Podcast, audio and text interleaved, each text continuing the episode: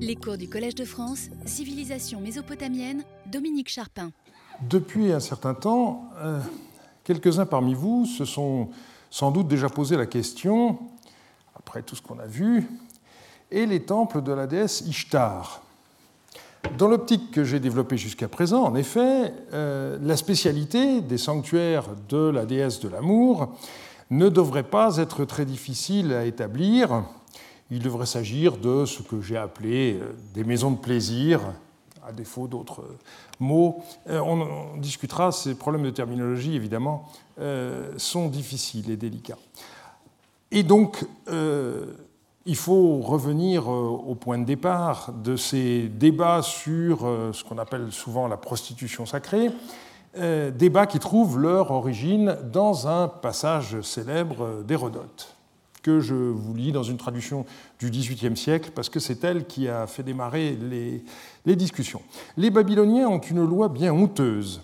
Toute femme née dans le pays est obligée une fois en sa vie de se rendre au temple d'Aphrodite traduction dit Vénus, mais bon, euh, j'ai juste changé ça, pour s'y livrer à un étranger. Plusieurs d'entre elles, dédaignant de se voir confondues avec les autres, à cause de l'orgueil que leur inspire leur richesse, se font porter devant le temple dans des chars couverts. Là, elles se tiennent assises, ayant derrière elles un grand nombre de domestiques qui les ont accompagnées. Mais la plupart des autres s'assaient dans la pièce de terre dépendante du temple d'Aphrodite, avec une couronne de ficelle autour de la tête. Les unes arrivent, les autres se retirent, on voit en tous sens des allées séparées par des cordages tendus. Les étrangers se promènent dans ces allées et choisissent les femmes qui leur plaisent le plus. Quand une femme a pris place en ce lieu, elle ne peut retourner chez elle que quelque étranger ne lui ait jeté de l'argent sur les genoux et n'ait eu commerce avec elle hors du lieu sacré. Il faut que l'étranger, en lui jetant de l'argent, lui dise J'invoque la déesse Milita. Or, les Assyriens donnent à Aphrodite le nom de Milita. Quelque modique que soit la somme, il n'éprouvera point de refus, la loi le défend, car cet argent devient sacré. Elle suit le premier qui lui jette de l'argent, et il ne lui est pas permis de repousser personne. Enfin, quand elle s'est acquittée de ce qu'elle devait à la déesse, en s'abandonnant à un étranger, elle retourne chez elle. Après cela, quelque somme qu'on lui donne, il n'est pas possible de la séduire. Celles qui ont en partage une taille élégante et de la beauté ne font pas un long séjour dans le temple, mais les laides y restent davantage parce qu'elles ne peuvent satisfaire à la loi. Il y en a même qui y demeurent trois ou quatre ans. Une coutume à peu près semblable s'observe en quelques endroits de l'île de Chypre. Depuis le début du depuis le XVIIIe siècle, ce texte a donné lieu à un abondant débat historiographique euh, à commencer par celui qui a opposé Voltaire et Larcher, le traducteur d'Hérodote, dont je viens de vous lire la traduction. Voltaire tenait le texte d'Hérodote pour un ramassis de ragots invraisemblable, alors que Larcher soupçonnait qu'il faisait écho à des pratiques réelles. Je voudrais montrer que désormais le véritable sens de euh, cette question se situe dans le contexte qu'on a étudié jusqu'à présent, c'est-à-dire les fonctions des temples par rapport au domaine de compétence de la divinité à laquelle ils étaient voués. Or, Aphrodite, c'est la déesse de l'amour, donc Ishtar dans le monde mésopotamien alors vous allez me dire, et cette euh, Milita? Eh bien, Milita, euh, c'est l'écho du nom qui était un des noms d'Ishtar euh, à l'époque néo-assyrienne, c'est-à-dire Moulissou. Et par conséquent, nous n'avons plus de, de, problème par rapport à cela.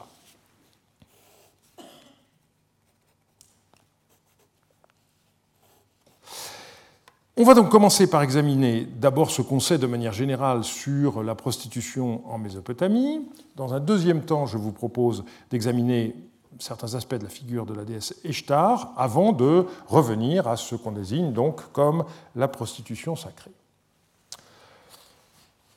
La prostitution en Mésopotamie, c'est un de ces sujets qui occupe plus de place dans la bibliographie que dans les sources, euh, en particulier suite à de récentes polémiques mais on a quand même un, assez grand nombre d'informations dans les listes lexicales, dans les documents d'archives et surtout dans les textes littéraires. Et vous avez une très bonne synthèse qui a été écrite récemment par Jerry Cooper dans le Real Lexicon der Assyriologie.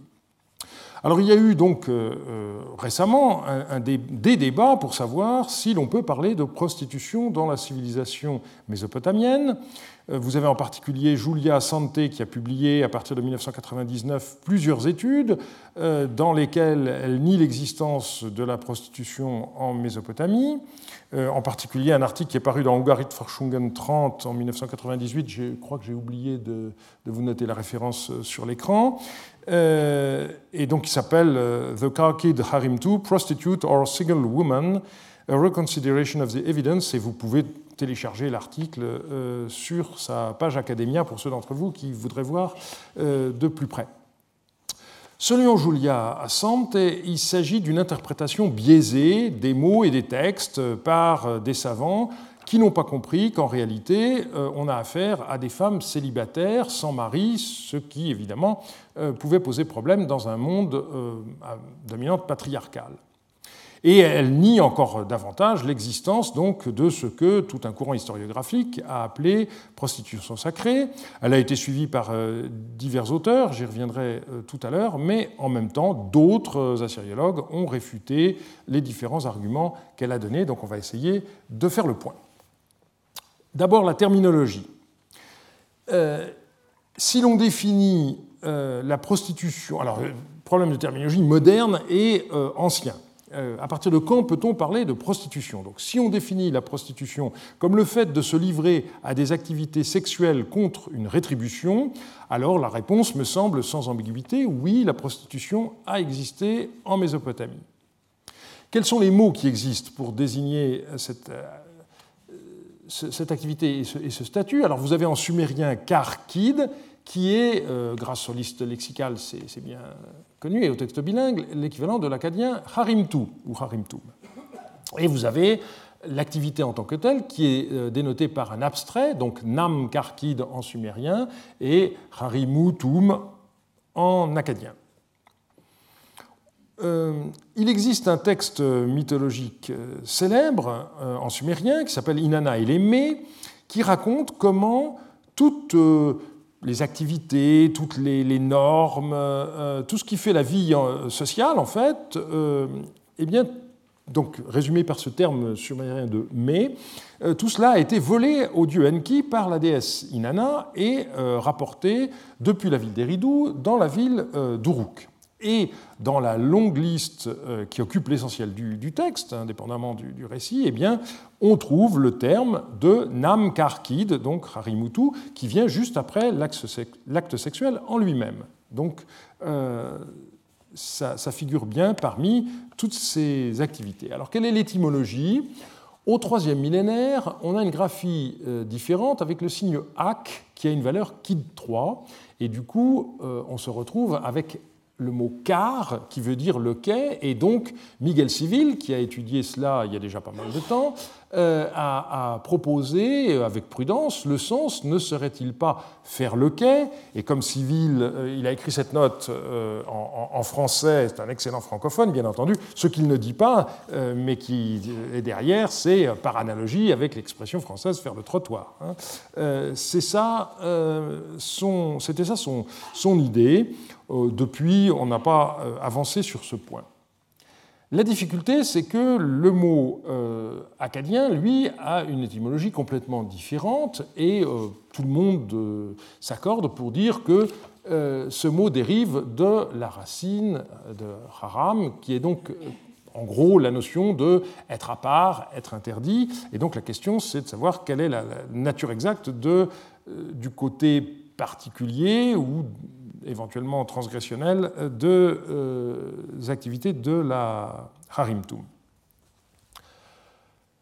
Euh, il existe d'autres mots acadiens, mais moins spécifiques, qui peuvent, à l'occasion, désigner euh, des prostituées. Vous avez en particulier le terme de shamratum ou shamkatum, hein, vous avez une alternance HK, qu'on peut traduire par voluptueuse, avec une variante shamurtum ou shamuktum, et euh, ce, mot peut également être un nom de femme, et c'est en particulier le nom de la prostituée Rarimtum qui, dans l'épopée de Gilgamesh, initie le sauvage Enkidu à l'amour et à la vie civilisée. Donc ça se trouve au début du, récit, c'est un passage très, euh, très, très, célèbre, et donc elle a, elle a euh, une sorte de nom de fonction, si vous voulez. Alors, quelle est l'image de la prostituée que nous livrent les textes littéraires, puisque en général c'est par là que les auteurs euh, commencent? Eh bien, euh, on voit d'abord euh, un certain nombre d'attitudes à l'égard de la prostituée, des, prostituées en général et de la prostitution. donc, Là encore, il nous faut citer l'épopée de Gilgamesh, c'est le passage le plus connu, mais cette fois on arrive plus près de, de la fin, en tout cas au moment où Enkidu est sur son lit de mort et il maudit la prostituée euh, Shamratum, euh, puisque c'est à cause d'elle qu'il euh, a pu mener les aventures qui l'ont conduit jusqu'à la mort. Donc il la considère comme étant responsable de ce qui lui est arrivé. Alors le passage le plus clair, quoique un peu endommagé, c'est le texte médio-babylonien d'Our, UET 6 394, mais qui est repris presque avec peu de changements dans la version euh, du premier millénaire. Donc le, texte dit ceci Puisses-tu ne pas fonder de maison C'est donc la malédiction de euh, la, prostituée par euh, Enkidu, encore une fois. Puisses-tu ne pas fonder de maison qui fasse ta joie? Puisses-tu ne pas résider dans la chambre de la jeune femme? Que le sol souille ton beau vêtement, que l'ivrogne recouvre de poussière ton habit de fête. Puisses-tu ne jamais posséder de maison avec son mobilier? Là, il y a un passage un peu cassé. Que le lit de tes délices soit un banc, et puis euh, il manque la fin de la ligne. Que le carrefour du quartier des potiers soit l'endroit où tu t'assois. Que des ruines soient l'endroit où tu couches. Que l'ombre de la muraille de la ville soit l'endroit où tu te tiens. Alors, bien entendu, euh, la question qui se pose, c'est le rapport entre cette malédiction et la description de la réalité. Euh, mais on voit bien que dans le contexte, évidemment, euh, la malédiction n'a de sens que si elle fait écho à ce qu'était le sort des prostituées, de façon que ceux qui euh, écoutent ce texte eh bien, euh, voient bien que, en effet, cette malédiction s'est réalisée d'une certaine manière et que ça puisse faire, faire écho. Et donc on voit dans ce passage que le sort de la prostituée était peu enviable. Elle ne connaît pas la vie d'une jeune femme, je dirais, ordinaire, qui se marie, qui devient maîtresse de maison et qui a donc une maison avec tout ce son mobilier, hein, c'est plus que ça, c'est tout, ce qui fait à la fois euh, les, ustensiles, les, meubles, etc., tout ce qui est contenu dans la maison. Euh, et au contraire, on voit la prostituée s'asseoir par terre au carrefour ou rester debout euh, devant les murailles de la ville, dormir dans des ruines et éventuellement sujette à la violence des hommes. Et dans un passage qui suit, il est question là encore de, des tavernes et des des avanies auxquelles euh, la prostituée peut éventuellement euh, devoir être affrontée. Et puis, ensuite, euh, on a un passage où, malgré tout, Enkidu se ravise et, symétriquement, il donne des bénédictions à la prostituée. Et c'est tout à fait intéressant. Viens, Shamrat, que je fixe ton destin, que maintenant ma bouche qui t'a maudite te bénisse. Et Enkidu déclare à ce moment-là que gouverneur et noble t'aime, que celui qui est à 10 km se frappe la cuisse d'impatience, que celui qui est à 20 km défasse les boucles de sa chevelure, qu'aucun soldat ne soit lent à défaire sa ceinture, qu'il te donne coupe-ongles et collier, qu'il couvre tes oreilles de boucles d'oreilles, que chez un homme dont la maisonnée est aisée et les greniers remplis, Ishtar, la plus capable des divinités, te fasse entrer, qu'à cause de toi soit délaissée l'épouse, mère de cet enfant. Et donc là, on a une, image complètement différente, c'est celle de la maîtresse de riches aristocrates qui reçoit euh, des bijoux en présent, qui est une femme irrésistible pour laquelle donc des hommes riches abandonnent épouse et progéniture. Et donc, on a dans ce passage de l'épopée de Gilgamesh euh, les deux figures de la prostituée et de la courtisane, si vous voulez, euh, ce que Jerry Cooper décrit comme étant, je cite, les deux pôles du travail sexuel, et euh, que de nombreuses autres civilisations connaissent également, et peut-être certains parmi vous ont suivi l'an dernier le colloque de la société asiatique qui était consacré à ce thème. Néanmoins, vous voyez que la malédiction d'Ankidou reflète une image très négative des prostituées et on a d'autres textes qui font écho à euh, cette image. Par exemple, euh, dans les instructions de Churupak, donc un texte de sagesse dont on a déjà des manuscrits qui datent du XXIVe siècle et qui continue encore euh, à être recopié, qui fait partie de, des, des, textes de la formation des jeunes scribes, eh bien, on trouve ce passage N'achète pas une prostituée, c'est un grand danger. On a également euh, des catalogues d'insultes euh, misogynes. Euh, malheureusement, le, texte n'est toujours pas publié.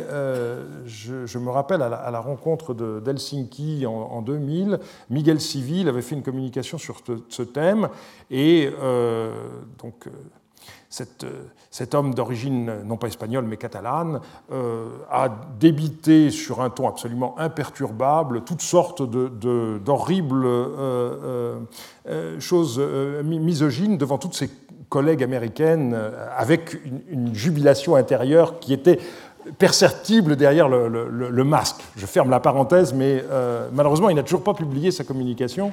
Euh, mais enfin, euh, voilà, dans ce, catalogue d'insultes misogynes, eh bien, on voit le mot prostituée qui figure.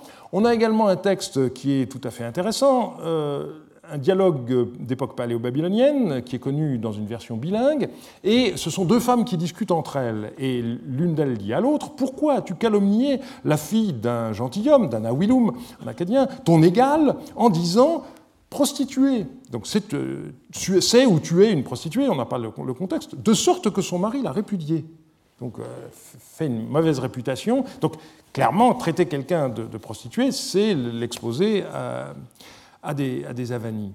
Et on a encore quelques autres références supplémentaires, euh, je ne les ai pas toutes euh, récoltées ici, qui montrent donc clairement que le terme de harimtum peut fonctionner comme insulte et que le statut des prostituées était clairement un statut inférieur. Et les conseils de sagesse du premier millénaire mettent en garde contre le fait d'épouser une prostituée. N'épouse pas une prostituée dont les maris sont innombrables. Et la suite dit, euh, sinon, euh, elle se montrera moqueuse, irrespectueuse, dominatrice et facteur de perturbation dans, ta vie, donc euh, à ne pas faire. Et un présage néo-babylonien indique l'avenir de celui qui n'écouterait pas un tel conseil. S'il épouse une prostituée, sa maison ne prospérera pas. Alors, beaucoup d'assyriologues, euh, américains notamment, mais, pas seulement, euh, soulignent bien que la prostitution n'avait pas en Mésopotamie le caractère moralement condamnable euh, qu'elle a eu dans la civilisation occidentale sous l'influence du christianisme. Et on y reviendra plus tard, le sexe en soi n'avait en Mésopotamie rien de répréhensible. Et si les prostituées n'avaient pas une réputation très enviable, comme on vient de le voir, elles avaient néanmoins un statut social reconnu. Alors, euh, on va voir euh, ce que les textes juridiques disent à propos des prostituées. D'abord euh, les codes et autres recueils de lois, et ensuite quelques documents d'archives. Qu'est-ce que disent les, codes de loi Dans le code de l'Ipiteshtar, au paragraphe 27, on nous dit que si la femme d'un homme n'a pas d'enfant, et euh, si cet homme a un enfant avec une prostituée de la rue, donc Karkid A, Tilla de A, eh bien, l'homme devra entretenir la prostituée euh, et l'enfant sera son héritier légitime, mais la prostituée ne pourra pas entrer dans sa maison tant que l'épouse sera en vie. Donc c'est un premier point. Deuxième point, au paragraphe 30, on nous dit que si un jeune homme marié fréquente une prostituée de la rue et que les juges l'ont sommé de cesser cette fréquentation, s'il répudie ensuite son épouse, il n'a pas le droit d'épouser la prostituée. Donc une façon d'éviter euh, des tentations. Quant aux lois assyriennes, donc, euh, qui sont des textes euh, connus par des compilations de la deuxième moitié euh, du deuxième euh, millénaire, eh bien, elle s'inquiète surtout de la confusion possible sur le statut d'une femme lorsque celle-ci circule dans l'espace public. Et donc, les épouses et les filles d'hommes libres doivent porter un voile, alors que les prostituées ou les femmes esclaves n'ont pas le droit de se voiler sous peine d'un grave châtiment. ces lois ont été commenté par Sophie Lafont dans sa thèse de doctorat. Je vous ai mis ici la référence. Alors à propos des documents d'archives, eh bien, euh, j'ai consulté Archibab, bien sûr, et, euh, j'ai trouvé une référence euh, qui, jusqu'à présent, n'apparaît pas dans les, débats, parce que c'est un petit texte administratif dont tout le monde se fiche, et qui a été publié par Sigrist, AUCT 5 99.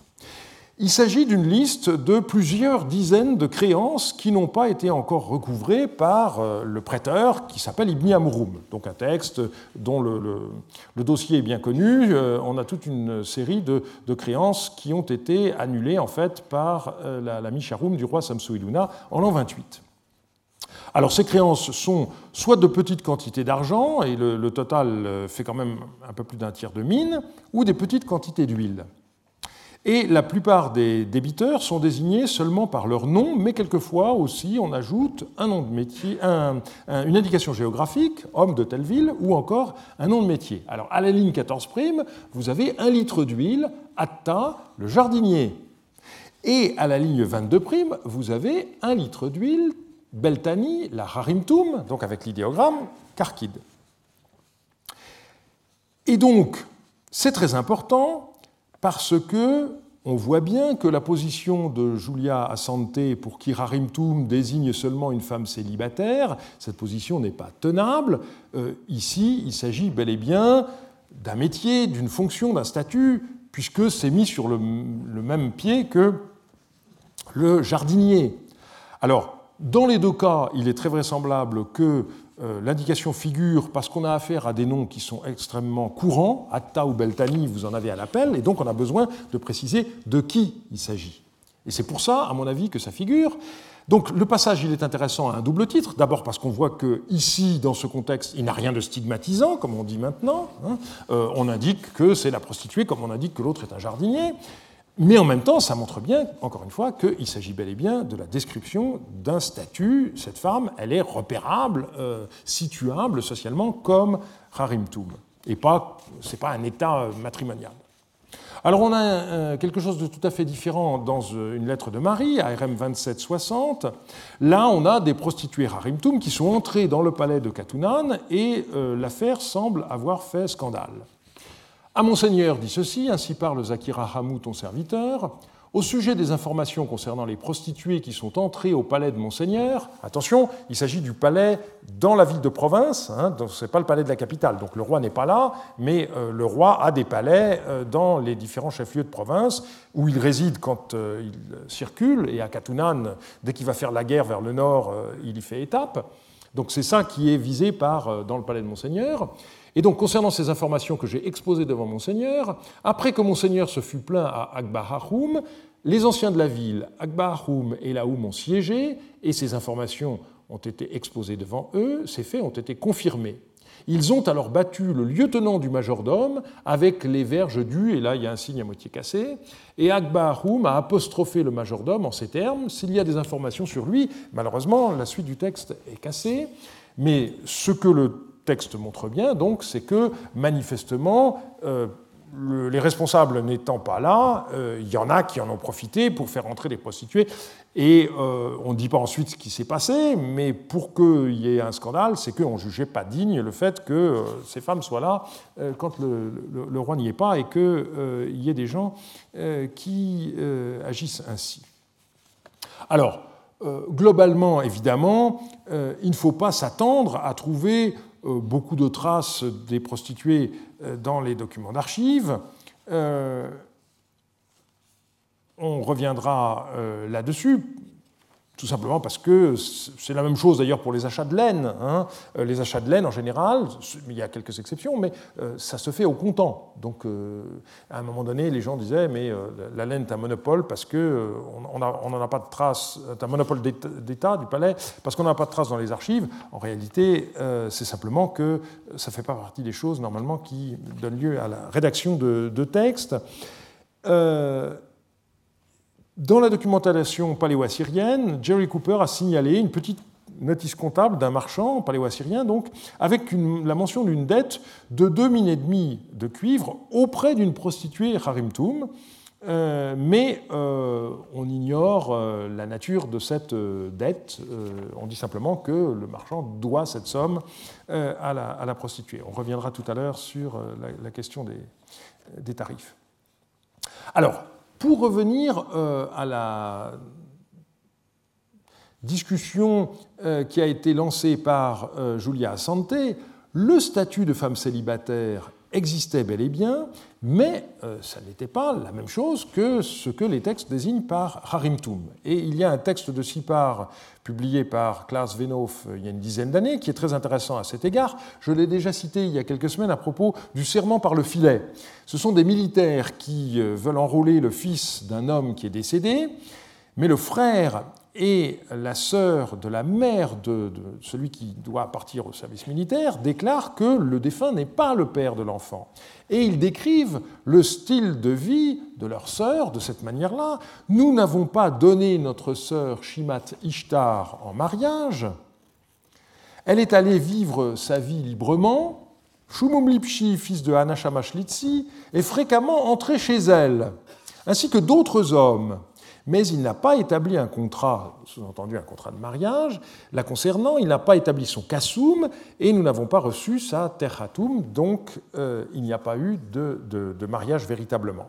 Alors, ce qui est important, c'est que nulle part on ne nous dit, que cette Shimat Eshtar est une harimtum, alors qu'il y a par ailleurs d'autres textes juridiques qui n'hésitent pas à euh, décrire une femme comme telle. Et donc, euh, j'ai bien l'impression que en effet, il y a des femmes comme euh, euh, cette Shimateshtar qui vivent librement sans être mariées, euh, mais le terme de Harimtum ne désigne pas ce, genre de vie. Et vous voyez ici ce qui est intéressant, c'est l'expression qui est employée à la ligne 29, alikutam illik. Hein.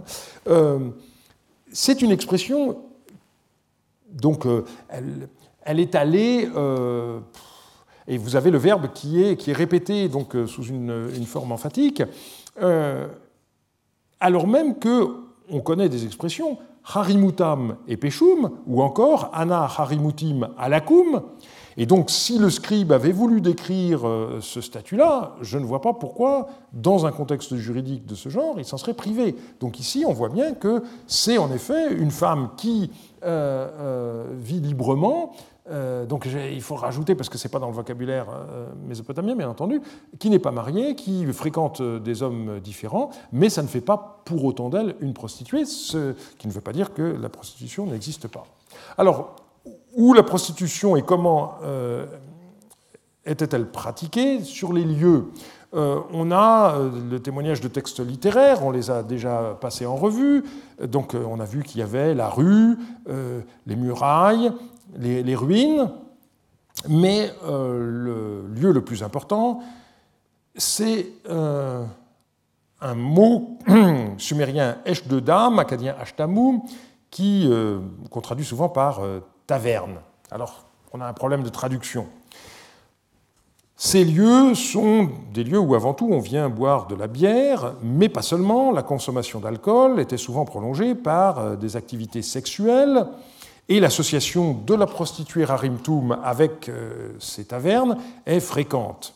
Alors, en voici encore un exemple extrait de la malédiction euh, d'Akkad. Les dieux décrètent le malheur de toute la population de la ville d'Akkad. Et on trouve ici ce passage.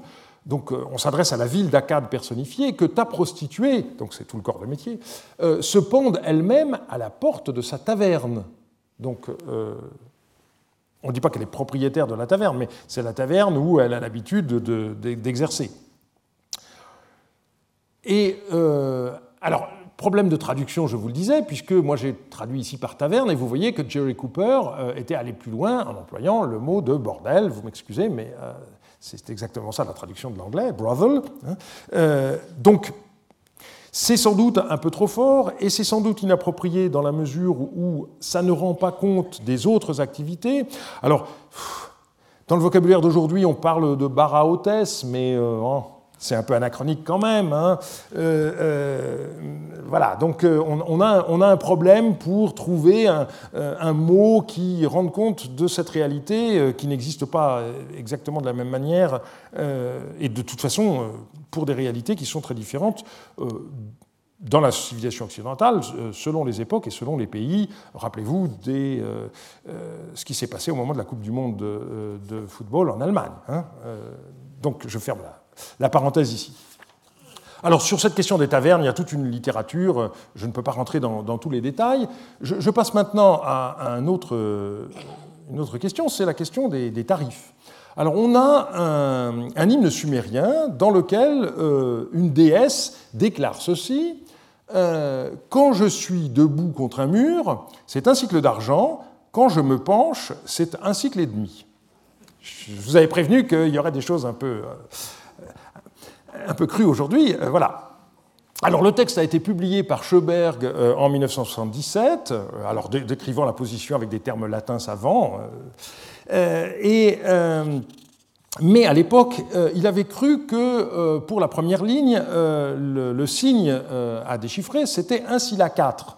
Parce que 1 Scylla 4, ça ressemble beaucoup à un Guin 2. J'aurais pu vous recopier les Et alors, il y a une note de Pascal Attingre en 1998 dans la boue qui, euh, qui s'intitule Un cycle la, la, passe et qui dit ceci Comme on lit souvent que le prix d'une passe ordinaire avec une prostituée de luxe se montait à un agneau, par exemple Alster dans les mélanges Halo, page 15, il n'est peut-être pas inutile de répéter que les deux textes en question, donc ceux publiés par euh, Schoberg, ont selon toute vraisemblance un, alors lui lit euh, Gig 4, mais c'est Gin 2, hein, un Gin 2, et pas un Scylla 4. Et il ajoute un mode de paiement plus commode pour tout le monde puisque un 4, c'est un agneau, donc euh, vous commencez par euh, arriver avec son agneau. Qu'est-ce qu'on en fait euh, pendant et, après, la malheureuse est obligée de repartir avec son agneau? Bon, je, ris, mais vous m'excusez. bon, ça fait partie des. L'humour peut aussi s'appliquer bien. alors, deux remarques. Première remarque, l'erreur de lecture de Schoberg, curieusement, n'est pas grave parce qu'il se trouve qu'un cycle d'argent, c'est le prix d'un mouton. Donc, du point de vue de, la valeur, euh, ça ne change rien. Et par ailleurs, euh, Pascal Attingre euh, s'est amusé avec sa dernière phrase, un mode de paiement plus commode pour tout le monde. Eh bien, il a eu tort, car il, existe un exemple dans les archives de Newsy qui a été trouvé par Jerry Cooper, qui documente un cas de paiement en nature. C'est euh, donc le texte JEN 397, si vous voulez, à la référence. Et euh, il se trouve que donc un homme est allé trouver des juges en se plaignant qu'on lui a volé un porcelet. Et on a retrouvé la viande de ce porcelet dans la maison d'une femme qui a expliqué sa présence par ces simples mots Ma fille est une rarimtum. Et donc, il est difficile de comprendre autre chose que ceci l'homme a eu recours au service de sa fille et l'a rémunéré en nature. Et ensuite, il fait semblant d'être victime d'un vol. Alors, même chose avec le porcelet, hein, c'est peut-être même encore plus compliqué qu'avec le mouton, mais enfin, euh, ça paraît difficilement compréhensible autrement, parce que sinon, quel est le lien entre le fait que la, fille soit une rarimtum et le fait qu'on euh, retrouve le, porcelet euh, en, broche chez la mère de la fille en question? Alors, le, texte sumérien que j'ai cité tout à l'heure, publié par euh, euh, euh, montre que la tarification dépendait des, positions et on doit relever le prix assez élevé de la, prestation de base, si j'ose dire, donc l'équivalent d'un mouton dans un cas, un porcelet dans un autre. Alors, n'ayant pas d'expérience personnelle de la question, je me suis renseigné sur les tarifs sur Internet et. alors, je vous ai recopié ce qu'on trouve sur Wikipédia les premiers prix pour une passe se situent autour de 40 euros. Et il y a un petit rigolo qui a rajouté, vous savez, les interventions des, lecteurs en bleu, référence nécessaire. Alors, euh, et à titre de comparaison, euh, je me suis là encore renseigné sur le prix d'un agneau. Aujourd'hui, un agneau se vend entre 120 et 150 euros. Bien, euh, je redeviens un peu, sérieux. En fait, ce texte euh, sur la, déesse qui vend ses, faveurs a évidemment beaucoup gêné Julia Assante. Et alors, euh, euh, sa mauvaise foi sur ce, passage dépasse toutes les bornes parce qu'elle écarte ce témoignage en disant Oh, ben, c'est une interpolation tardive. Alors, deux choses. Premièrement, elle ignore une remarque de ce genre euh, ignore complètement le statut de ces textes. Ce sont des textes copiés par des écoliers au XVIIIe siècle, donc la notion même d'interpolation tardive est absurde. Hein. Euh, c'est juste une façon d'écarter euh, ce qui vous gêne. Et deuxièmement, Combien même ce serait une interpolation tardive, il n'en reste pas moins que ben, on ne peut pas écarter le, témoignage, parce que même l'interpolation, elle, signifie qu'on on pouvait considérer qu'il y avait ce type de tarification euh, alors le fait que ce soit une déesse, je vais y revenir euh, dans, un, dans, un, instant. Donc, je passe maintenant à la figure de la déesse euh, Ishtar. Donc la déesse sumérienne Inanna, acadienne Ishtar, c'est une des personnalités les plus complexes du panthéon mésopotamien, et je vous invite à regarder le texte de la conférence que Simo Parpola a donné en 2008 au Collège de France, qui est toujours accessible hein, sur le site du, du collège. J'ai vu qu'il y avait déjà eu 1000 lectures. Euh, je ne partage pas entièrement son point de vue, qui me paraît anachronique sur certains points, mais le début de ce qu'il dit est tout à fait juste lorsqu'il insiste sur l'ambiguïté fondamentale de cette figure divine. Alors, quelles sont les, ambivalences euh, d'Eshtar?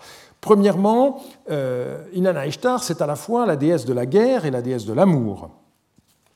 Et je ne développerai pas ce point maintenant.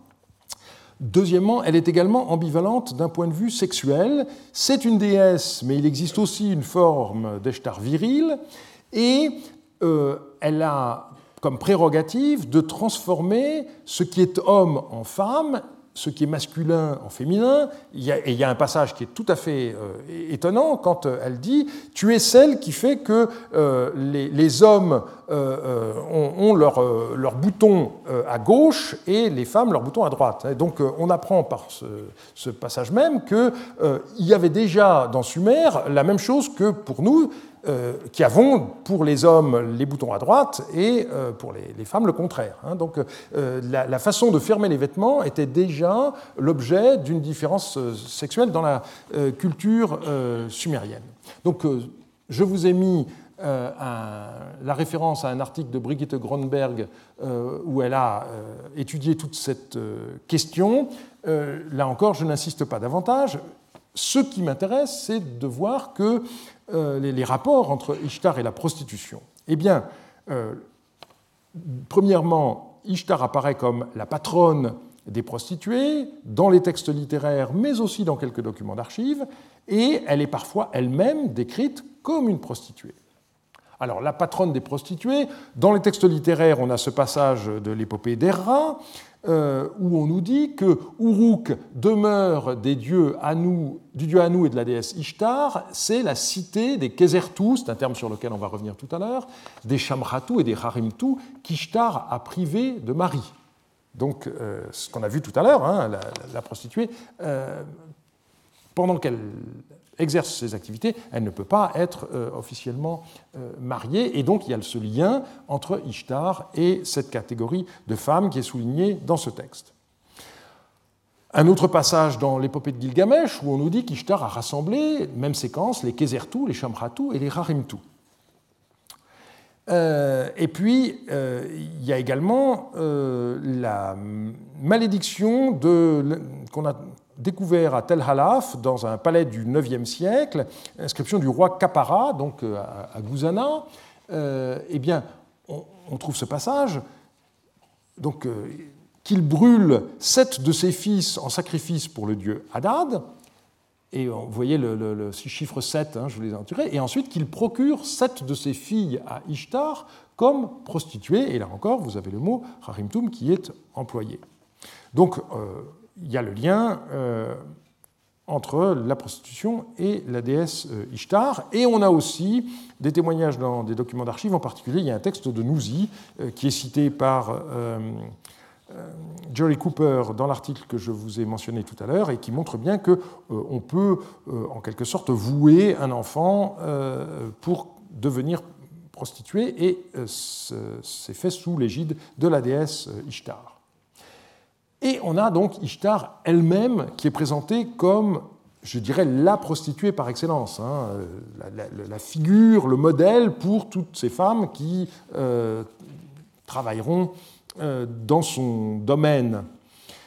Alors, les quelques textes littéraires. On a dans le texte sumérien de Lugalbanda et Hurum, Lugalbanda et la, et la grotte, la déesse Inanna qui apparaît dans le ciel du soir comme la planète Vénus, et il y a cette comparaison, on nous dit que la déesse, elle est comme la prostituée qui sort de la taverne afin de rendre le lit agréable.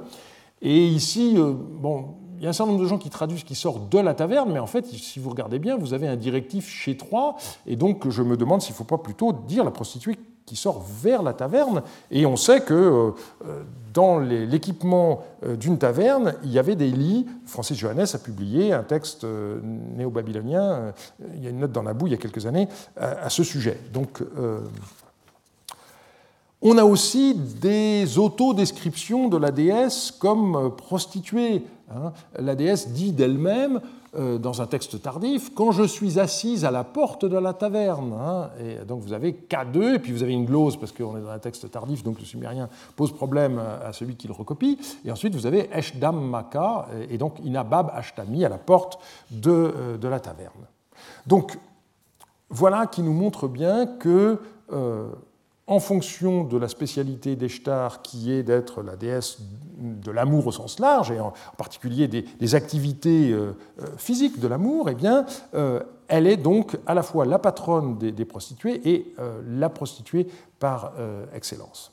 Alors on arrive au dernier point, c'est-à-dire le, dossier de la prostitution sacrée, comme euh, l'appelle l'historiographie. Donc euh, on a euh, en, gros deux camps en assyriologie. vous avez ceux qui nient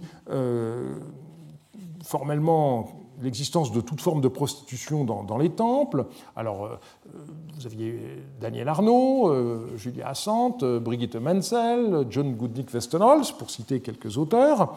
Et puis vous avez ceux qui, au contraire, euh, alors quand je dis pour, c'est, euh, vous comprenez bien, hein, c'est euh, pour la thèse. Hein, ceux qui sont pour, donc vous aviez Wilfrid George Lambert, Gernot Wilhelm, Karen Radner, et, etc. Et vous avez un point relativement récent qui a été fait par je crois que c'est Maurice Silver, dans Ugarit Forschungen, et donc il passe en revue les, position des, uns et des autres et euh, il, reprend tous les, tous les textes. Je reviendrai sur son article un peu plus tard. Alors, premier problème, le nom euh, de certains temples d'Eshtar. Euh, il y a des textes de toutes époques et de tout genre dans lesquels on voit que les temples d'Eshtar sont décrits comme Eshdam en sumérien ou Ashtamu, donc, dont on a vu que c'était plus qu'une taverne. Hein, et euh, donc un nom qui, a priori, peut paraître un peu étonnant. Alors, euh, des textes littéraires sumériens, euh, comme Le voyage d'Inanna aux enfers, excusez la faute d'orthographe, elle a quitté. Bon. Agirsou, elle, donc la déesse Inanna, elle a quitté l'Eeshdam Koutrois. Hein. et vous avez un, hymne d'auto-louange d'Inanna où, on voit Agirsou, l'Eeshdam Kou est à moi. Euh, alors le passage est à moi est restitué parce que c'est une répétition, donc euh, le scribe ne l'a pas recopié euh, partout. Donc on a bien l'impression que Eeshdam Ku, c'est donc littéralement le, la taverne brillante, hein, c'est le nom du temple d'Inanna dans la ville de Girsou. Vous avez également un texte assyrien qui parle du sanctuaire d'Arbel et qui dit Ashtamu sublime, Tsirou, autre adjectif qui ressemble à Ellou, euh, l'équivalent acadien du, coup 3 de, tout à l'heure. Et vous avez un texte tout à fait étonnant qui donne une liste de 17 Eshdam d'Ishtar, et le, CAD a commenté le passage ainsi. Donc, dans une liste de 17 Eshdam de la déesse Ishtar, l'expression Esh3 euh, renvoie à la totalité du temple de la déesse et non pas à une partie spécifique à l'intérieur de ce sanctuaire. Donc il est clair que ça désigne le temple en tant que tel.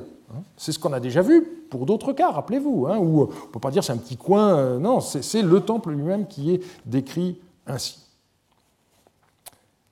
Euh, alors vous avez une inscription d'Adad Mirari Ier, assez curieuse et qui n'a pas été autant commentée qu'on pourrait s'y attendre, qui raconte des travaux de restauration dans le temple de la déesse Ishtar dans la ville d'Achour. Et il énumère donc ce temple, ces tours, la pièce du Chourourou de la cour Tarbatsum, alors ce qu'on traduit généralement par le magasin, c'est Rourououch d'Ishtar, également de la cour Tarbatsum, que l'on appelle taverne d'Ishtar, avec la forme assyrienne Altamou au lieu de Ashtamou, et puis la pièce de la déesse Ishrara, également de la cour Tarbatsum.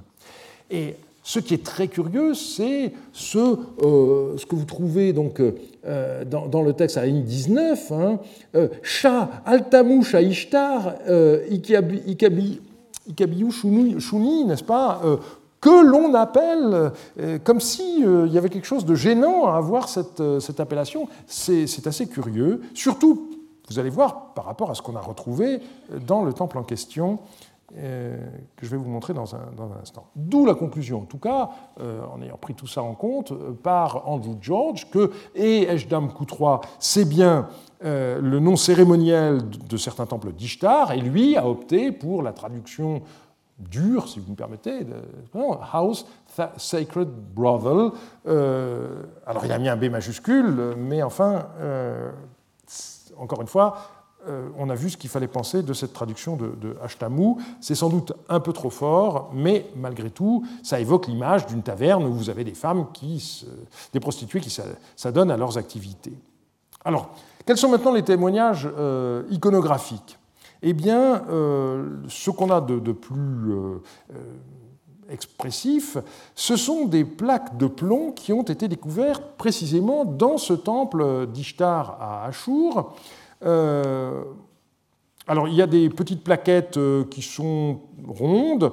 Euh, donc, ça date de l'époque de Tukulti-Ninurta, donc du XIIIe siècle. Et ça a été découvert par André. Alors, vous en avez qui ont des, en général des formes de palmettes ou des formes de rosettes.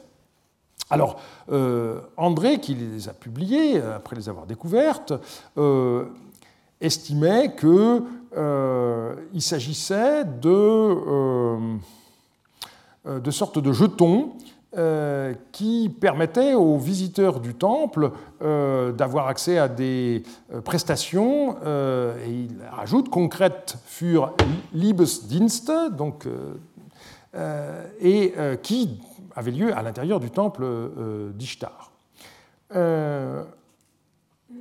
Les raisons qu'avait André de, penser cela par rapport à ces pastilles de, plomb, donc euh, palmette ou rosette, c'est qu'on a retrouvé donc ça à l'intérieur du temple d'Ishtar de Tokultini Norta Ier, que ces motifs de palmette et de rosette euh, souvent se retrouvent euh, en liaison avec la, la déesse Ishtar. Alors bien entendu, le récit d'Hérodote, pour lui, a été quelque chose de très important. Et puis, il y a une de ces. Il y a, alors, il y a, des, il y a des, également, euh, en dehors des, des, palmettes ou des, ou des, rosettes, vous avez des choses qui sont plus explicites. Vous avez par exemple euh, des triangles pubiens en frites qui ont été trouvés, ou des phallus en frites. Là, c'est pas en plomb, mais euh, parmi les choses en plomb, vous avez cette représentation qui est, je vous avais prévenu, extrêmement explicite. donc, voilà ce qui, bien entendu, a orienté l'explication de, de André par rapport à tout cela, et euh, ça a été repris par euh, Meinhold dans sa synthèse sur le temple de Ishtar à Ashur, euh, paru euh, récemment. Alors on a aussi des témoignages textuels qui, eux, sont, alors là, beaucoup moins explicites. Vous avez des dossiers paléo-babyloniens tardifs, vous avez des paiements de Neber Kezerim euh, à Kish, alors qui ont donné lieu à toute une euh, littérature. Euh, on a vu que les Kezertum ne sont pas exactement des prostituées ce, sont souvent des musiciennes, et Nele Ziegler a montré qu'on en a dans le palais de Marie qui sont des musiciennes et qui sont des concubines du roi. Donc là, on est dans la, du côté des, courtisanes, dans la version luxe de la profession, si je peux m'exprimer de cette manière-là. Mais ce qui est intéressant dans ces textes de, de, Kish, donc il y a ces versements sur la nature desquels on a beaucoup hésiter, euh, euh, parce que le, schéma économique est compliqué à établir. Ce qui est clair en tout cas, c'est que les Gezertou sont organisés dans une sorte de guilde avec un homme qui est à leur tête, le chef des Gezertum. Donc euh, il s'agit de quelque chose qui, qui, est tout à fait officiel. Alors, je vous avais dit que je reviendrai sur le terme de, de. L'étymologie à, laquelle tout le monde s'est à peu près rallié, c'est sur une racine Kézerum qui veut dire coiffer les cheveux d'une certaine manière. Et donc, euh, euh, à titre d'illustration, donc on voit qu'elles sont aussi musiciennes, et donc euh, plusieurs auteurs, dont Félix Blocher, ont identifié une Kézertum sur cette euh, terre cuite d'époque paléo-babylonienne. Donc vous avez euh, un homme qui joue du luth, une femme qui joue du tambourin, et euh, je ne décrirai pas ce qu'ils sont en train de faire, mais ce que je voudrais surtout vous faire remarquer, c'est la chevelure de cette femme, vous voyez, qui, descend, hein, une espèce de, grande natte. Malheureusement, la, nature de, du support ne permet pas d'avoir de, détails sur la, coiffure, j'entends, parce que c'est une argile qui est assez grossière, hein, mais on voit bien qu'il y a une coiffure particulière, et donc c'est la raison pour laquelle euh, on a pu penser qu'il s'agissait donc d'une représentation d'une de ces euh, Et on sait que les Kézertum avaient des relations particulières avec le temple d'Ishtar, euh, et ça continue jusqu'au premier millénaire. Dans sa thèse, Karen Radner euh, en a parlé à propos du temple d'Ishtar d'Arbel, à l'époque néo-assyrienne, car on a des mentions de cela. Je reviens donc au dossier paléo-babylonien. Vous avez également les archives du euh, Galamar Urutu. Alors, euh, il y a des activités euh, qui donnent lieu à des rétributions. On l'a déjà vu pour le terme de mukabirutum, hein, lié aux enterrements, quand on a parlé de cela la fois dernière, mais vous avez aussi dans la liste des activités qui donnent lieu à des, paiements le, mot de harimutum. Alors, ces textes sont encore inédits, mais leur contenu a été euh, résumé par Michel Tenray et Karel van Lerberg dans un article qui est paru déjà il y a une vingtaine d'années. Et ils ont bien insisté sur le fait que, euh, je les cite, il n'y a dans nos textes pas la moindre évidence, hein, not the slightest evidence, désignant la nature sexuelle de tel rite. Alors, mon commentaire, c'est euh, ben, le contraire qui serait étonnant, puisqu'on a affaire à des documents de comptabilité. Donc, ce n'est pas là où on va décrire par le menu euh, à quoi ça, correspond. Mais ce qui est intéressant quand même, c'est que dans certains textes aussi, euh, il est question de, de peigne, notamment. Donc, voilà, on est, on est dans, un, dans, un, registre quand même qui, qui fait, fait système, plus ou moins. Alors il y, a, un dernier dossier euh, qui est assez complexe, euh, c'est celui des euh, love lyrics. Ce sont donc des, textes érotiques qui ont été publiés par Lambert et quelques années plus tard, Edzard a essayé de travailler la, tablette rituelle correspondant à, ces textes. Et de façon euh, encore plus récente, vous avez un article euh, dans euh, Archiv für Forschung où la question a été reprise et donc, euh, on a bien l'impression, en effet, que ces textes-là pourraient être, euh, je dirais, ce qui se rapproche le plus de euh, ce, qu'on pourrait entendre par une prostitution sacrée, donc des activités accompagnées par la récitation éventuellement de certains textes. Mais malheureusement, la partie descriptive est extrêmement limitée. Ce qu'on peut dire, pour finir, c'est que dans l'article de synthèse de, Silver euh, que j'ai cité euh, tout à l'heure, il y a un certain nombre de maladresses de formulation, en particulier parce que on a affaire à un économiste. Donc euh, il a pris les choses par l'angle économique et du coup il y a un certain nombre de, de, commentaires sur des textes littéraires qui ne sont pas bienvenus. Mais je pense que sur le fond, il a raison de s'opposer à la à la thèse radicale de Julia Santé, et euh, elle avait euh, en particulier indiqué que euh, ceci, n'est-ce pas, si il y avait des prostituées liées à des temples qui procuraient des revenus, comme certains savants l'affirment, eh bien, un certain nombre de textes, en particulier dans les temples d'Inanna Ishtar, devraient avoir survécu alors, et elle dit, par exemple, regardez, dans le temple d'Inanna à Nippur, euh, il y a pourtant plus de 1000 textes qui ont été trouvés, il n'y en a pas un seul qui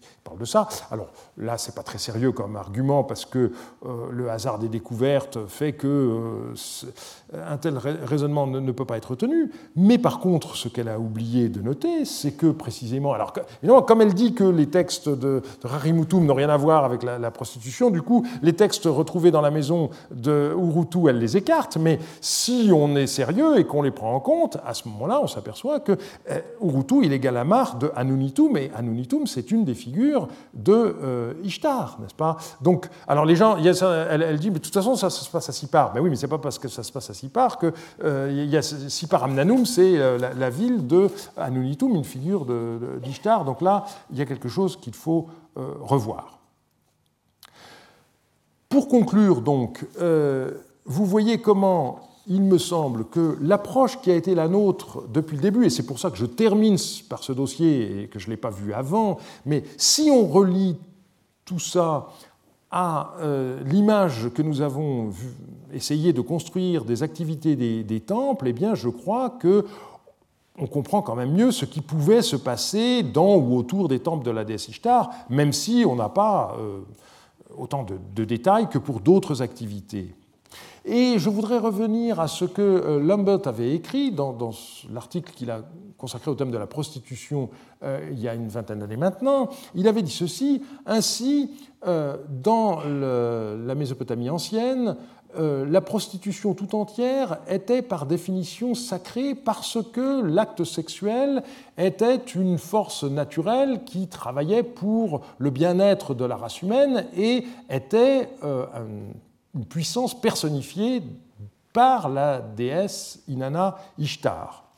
Alors, euh, première remarque, euh, Silver, euh, dans son article page 632, a fait un mauvais procès à Lambert parce qu'il dit oui, la prostitution sacrée, il est pourtant partisan de considérer que ça existait, mais il dit ça n'a rien à voir avec la fertilité. Mais si vous, et il cite ce passage-là, mais si vous lisez bien, il n'est pas question du tout de reproduction, il n'est pas question de progéniture ici. Hein. Euh, euh, quand on parle de, du well-being of the human race, euh, ça ne veut pas dire forcément le désir d'avoir des enfants dans ce contexte-là. Lambert savait ce qu'il faisait quand il écrivait et il avait une bonne maîtrise de, de, l'anglais, hein, qui était sa langue maternelle. Donc là, je crois que citer ce passage pour dire ça n'a rien contrairement à ce que dit Lambert, ça n'a rien à voir avec la, fertilité, parce que c'est vrai que pendant tout un temps, le, thème de la prostitution sacrée était lié à la question des cultes de fertilité. Euh, il n'est pas question de fertilité ici, il est question de plaisir sexuel purement et simplement. Donc là, euh, de ce point de vue-là, je pense que le texte de Lambert me paraît tout à fait juste. Et par ailleurs, euh, les rieurs, parce qu'il y en a eu, ont, eu tort, n'est-ce pas clairement, la sexualité avait effectivement une dimension religieuse, de même que le commerce, de même que la médecine, de même que l'écriture. Et donc, puisqu'il existait des temples qui servaient de bureaux de poids et mesure, d'autres de centres de soins, d'autres d'archives ou de bibliothèques, pourquoi refuser d'admettre que certains temples aient abrité des activités sexuelles? Et alors du coup, on a une espèce de curieux retournement historiographique, puisque ce sont ceux qui ont prétendu avoir une approche critique par rapport à la vieille thématique de la prostitution sacrée, qui, à mes yeux, ont été en réalité piégés par une autre forme d'ethnocentrisme qui refuse que ça puisse exister. Et je terminerai en indiquant que euh, les incompréhensions n'ont pas commencé à l'époque moderne, car euh, on a le contresens d'Hérodote. Alors, euh, euh, comme souvent, euh, ce que rapporte Hérodote, en réalité, a un fond de vérité, mais c'est complètement déformé parce qu'il n'a pas compris de quoi lui parlaient ses informateurs, locaux ou pas, puisque vous savez qu'il y a tout un débat pour savoir si Hérodote est vraiment allé à Babylone, Quoi qu'il en soit, et si ce n'est pas le débat ici, il n'a il pas compris, euh, il n'a certainement pas vu, hein, euh, euh, et il n'a pas compris de quoi il s'agissait. Et cette vision déformée a pénétré jusque dans la Bible, puisque Babylone est présentée dans l'Apocalypse comme la prostituée par excellence, n'est-ce pas? Et l'un des sept anges qui tenait les sept coupes s'avança et me parla en ces termes Viens, je te montrerai le jugement de la grande prostituée qui réside au bord des océans. Avec elle, les rois de la terre se sont prostitués, et les habitants de la terre se sont enivrés du vin de sa prostitution, donc le couple alcool-sexe, hein, qu'on a déjà vu. Alors il me transporta en esprit au désert, et je vis une femme assise sur une bête écarlate, couverte de noms blasphématoires et qui avait sept têtes et dix cornes. Et alors là, vous avez une, représentation euh, euh, superbe, n'est-ce pas? Et alors assez naïve, parce que comme il en faut dix et qu'il y en a sept, alors on en met, on met une paire au premier, puis après les autres n'ont plus qu'une corne. Hein.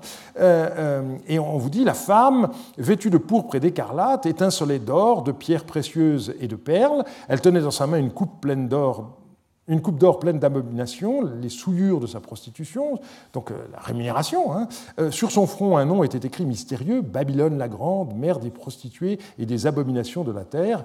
Et je vis la femme ivre du sang des saints et du sang des témoins de Jésus. Donc voilà l'avatar, si vous voulez, de, ce thème euh, historiographique, mais encore une fois, qui, je pense, a des racines réelles. Voilà, on va s'arrêter là pour aujourd'hui, et puis dans une séance de conclusion, euh, la semaine prochaine, on essaiera de nouer la gerbe de tout ce que nous avons vu ensemble, et d'apporter aussi quelques compléments euh, sur ce que nous avons euh, déjà examiné. Je vous remercie de votre attention. Retrouvez tous les enseignements du Collège de France sur www.colège-2-france.fr.